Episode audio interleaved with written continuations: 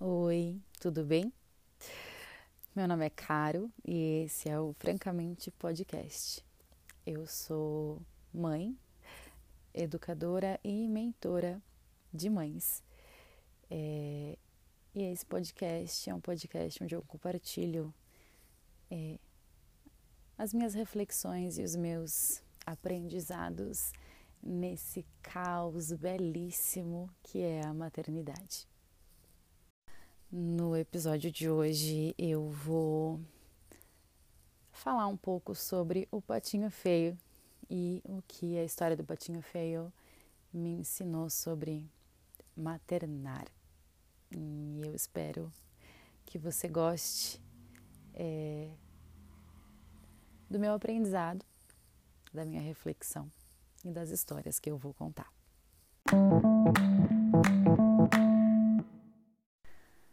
Há muitos anos atrás, quando eu era uma jovem moça, eu, eu iniciei meu processo psicoterapêutico. Meu início nessa jornada, ele se deu da seguinte forma. Minha mãe estava fazendo terapia e por muita insistência né, do marido dela na época. Então, em uma das sessões, a psicóloga pediu que ela levasse a filha dela para uma sessão. E a partir desse dia, a gente começou a revezar na terapia. Eu ia numa semana e a minha mãe ia na outra. Com o tempo, minha mãe parou de ir, eu continuei, e aí parei, e há um bom tempo depois eu retomei, escondida da minha mãe. E definitivamente a Alze foi a melhor psicóloga que eu já tive na minha vida. Mas ela não atende mais, infelizmente. E felizmente eu encontrei outra psicóloga tão incrível quanto ela. Mas vamos voltar aqui à minha juventude adulta e a esse processo psicoterapêutico. Bom, certo dia a Alze, a psicóloga, me disse que eu, eu não era estranha, que eu não era errada, que eu era, na verdade, excêntrica, que eu era o patinho feio. E foi então que eu tive meu primeiro contato com o famoso e polêmico livro Mulheres que Correm com os Lobos. Na época o livro ainda não era muito famoso e a Alze pediu que eu lesse apenas o, o capítulo que, que discorre sobre a tal história do patinho feio. E desde então eu tenho duas cópias desse livro comigo e eu nunca li ele por inteiro. E, entretanto, de tempos em tempos eu retorno na história do patinho feio, como se essa história fosse um lembrete necessário para minha existência.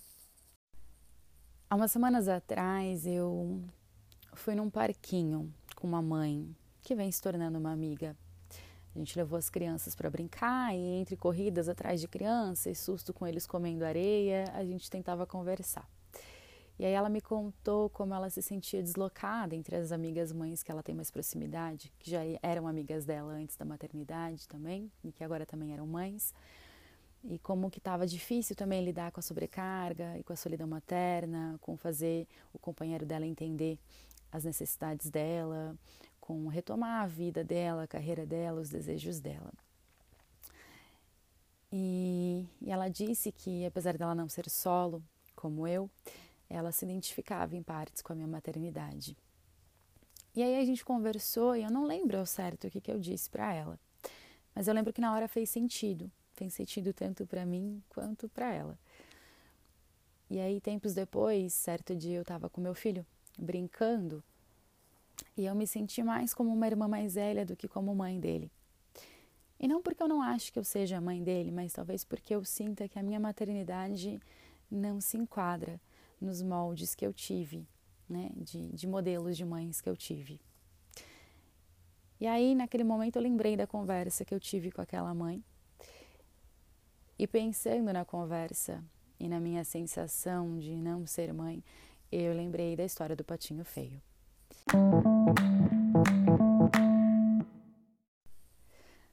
Talvez você já conheça a história do patinho feio, talvez você não recorde por completo da história ou nem conheça ela, então eu vou fazer um breve resumo. Então, certo dia, a mãe pata estava lá chocando seus ovos e eles começam a quebrar e dar à luz a vários patinhos com exceção de um ovo, um ovo que era maior do que todos. A avó pata diz para a mãe pata que aquele ovo é grande demais para ser dela, que parece mais um ovo de ganso. A mãe pata nega e diz que ele logo vai quebrar e vai nascer um patinho. Quando o ovo racha, sai de lá um serzinho estranho, de cor diferente das dos patinhos, mais desengonçado. Todos da fazenda diz, dizem que ele não é um pato. Começam a fazer bullying com, com aquele patinho feio, bicam ele, arrancam suas penas. E a mãe, a mãe que ama seu filho pato, também o acha feio, mas protege. Entretanto, de tanto lidar com todos da fazenda fazendo bullying com seu filho, um dia ela diz que acha que seria melhor que seu filho sumisse, ela já está cansada demais daquele sofrimento. E aí o patinho feio escutou sem querer a sua mãe falando aquilo e fugiu. Na sua fuga, o patinho feio se depara com gansos que caçam dele, quase morto por caçadores, chega em uma fazenda e é zombado pelo gato, é zombado pela galinha vesga, e de tanto tentar se esquivar, ele vive desengonçado. Cai no saco de farinha, rola para dentro do balde de leite, foge novamente, se isola. No inverno ele fica sozinho no lago e congela. É salvo por estranhos. Um certo dia, no meio dessas fugas todas, ele avista no céu alguns cisnes e ele se encanta com tanta beleza. Quando passa o inverno e chega a primavera, o patinho feio encontra um lago e lá estão os cisnes, os belos cisnes. Com medo de ser caçoado, zombado, bicado e machucado novamente, o patinho feio ele hesita né, de ir encontro, de ir de encontro aos belos pássaros, os cisnes. Mas ele adentra no lago e aí ele olha o reflexo dele na água e vê o belo cisne que ele era.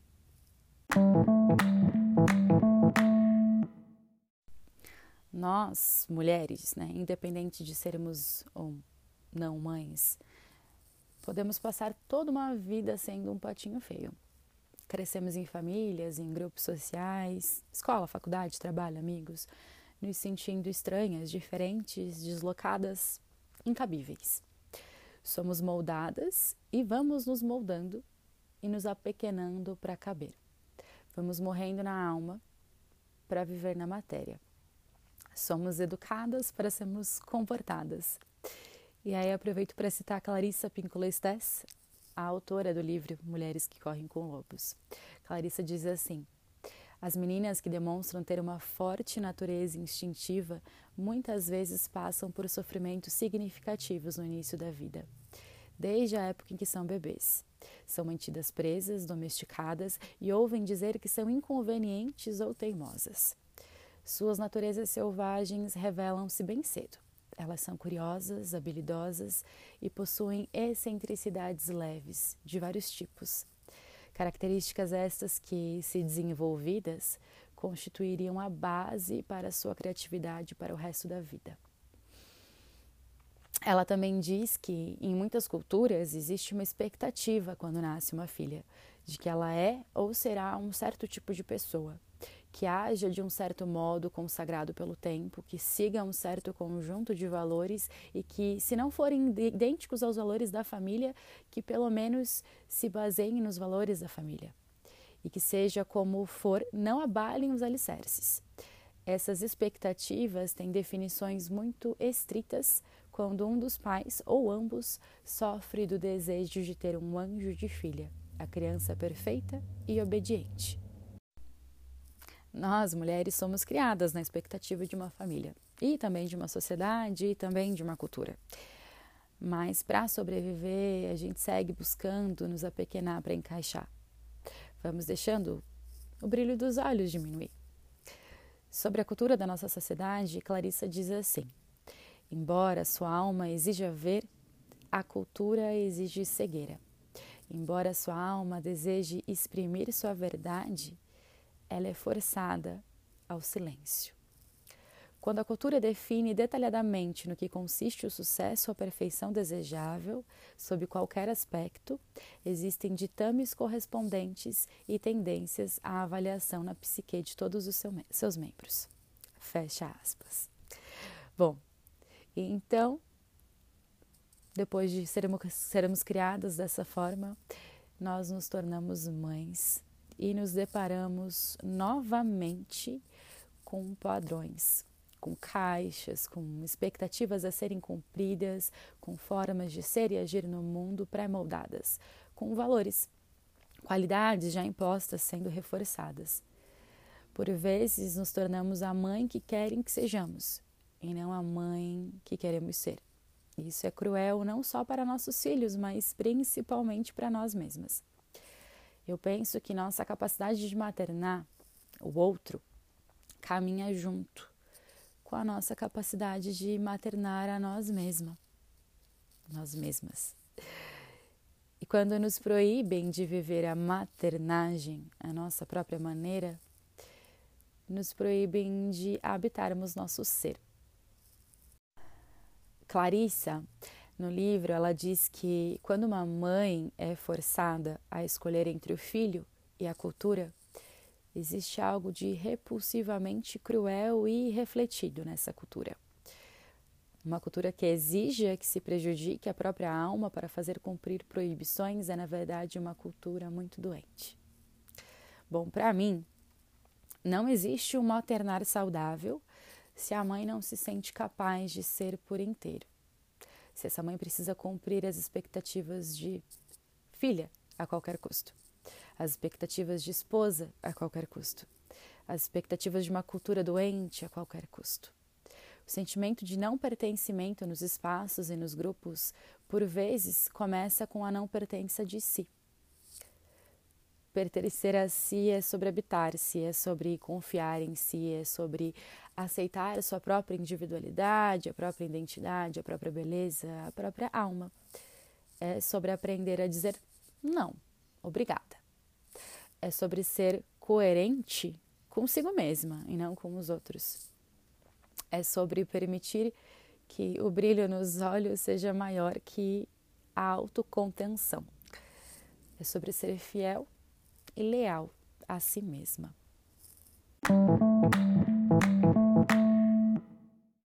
E talvez você, talvez você esteja aí pensando, mas caro, como? Como eu estou tão cansada, tão sobrecarregada, tão sem forças, isolada, solitária, como que eu consigo isso? Ou então, mais caro, para isso eu vou ter que me afastar da minha família, abrir mão do meu casamento, do meu companheiro, das minhas relações e amizades, do meu trabalho? Bom, talvez sim, talvez não. Talvez essa devesse ser a menor de nossas preocupações. Porque uma mulher que se habita, ela tem mais facilidade em dizer não, em colocar limites, em manter-se firme em si mesma. Porque a gente precisa lembrar que antes do patinho feio ir de encontro ao grupo dos belos cisnes, ele se olha na água, ele vê o seu reflexo ele primeiro encontra si, para então ir de encontro aos outros. Mas cisnes não precisam viver fechados em seus grupos de semelhantes. Eles não precisam viver em uma fazenda, um lago isolado dos outros bichos. Eles podem estar na sociedade, entre diferentes. Mas estar entre diferentes não os torna menos cisnes, não os torna patinhos feios, quando eles estão seguros de sua beleza, de sua singularidade. Afinal, eles sabem que a sua singularidade é a sua força para existir no mundo. Para existir no mundo, é preciso, de sobreviver, é preciso deixar de sobreviver nele. É preciso abandonar a sobrevivência, é preciso ressignificá-la. A gente precisa agradecer a mulher que fomos, a sobrevivente que fomos, admirar, admirar a mulher que a gente foi, a mulher que sobreviveu, admirar os feitos dessa mulher, admirar, mas não reviver, deixar o status de sobrevivente para trás. A gente precisa se libertar, vislumbrando um futuro e fertilizando novos solos. Clarissa diz que precisamos vicejar. E vicejar é, é ganhar força, é fazer germinar é, sobre nos colocar em situações e relações também que nos nutrem, que nos tragam luz para que a gente possa prosperar, para que possamos vicejar com flores. E então, citando novamente a autora, ela diz que é melhor que nos demos nomes que nos desafiem a crescer como criaturas livres.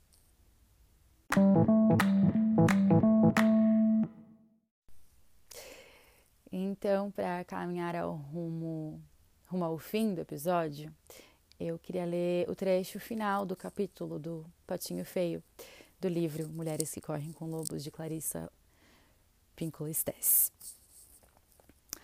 Abre aspas.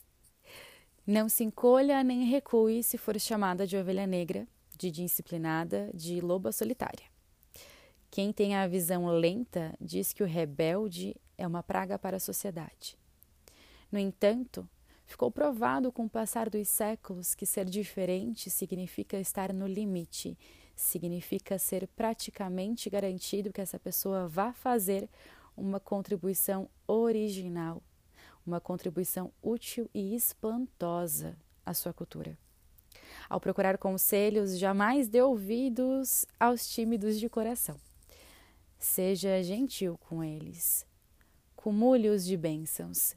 Tente incentivá-los, mas nunca siga seus conselhos. Se você alguma vez foi chamada de desafiadora, incorrigível, saliente, esperta, insubmissa, indisciplinada, rebelde, você está no caminho certo. Se você nunca foi chamada de nada disso, ainda é tempo. Insista. E dando continuidade ao que Clarissa deixa como nota final do capítulo, eu deixo então o meu olhar derradeiro, minhas palavras finais para esse episódio. Finais, porém contínuas. Afinal, tudo que nos atravessa, tudo que nos afeta em nós tem a continuidade, a reverberação.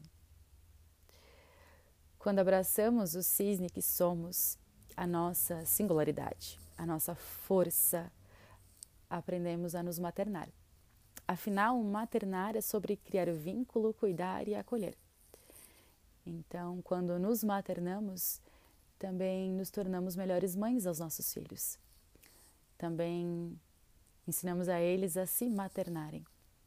Também ensinamos a eles a serem os cisnes que eles são. Mas, além disso, nós permitimos que eles sejam os cisnes que são. Quando abraçamos os cisnes que somos, aprendemos a testemunhar nossos filhos tornarem-se os cisnes que eles são. Contemplamos a beleza da vida, contemplamos nossa própria loucura e selvageria. Acolhemos a loucura do outro, a singularidade do outro. Dançamos na chuva, nos sujamos na terra, cantamos dentro e fora do, do, do chuveiro. Somos crianças junto de nossas crianças. Somos aprendizes de nossos filhos e professoras também. Clarissa e eu também digo: aguarde, confie, faça a sua parte. Você descobrirá o seu próprio caminho.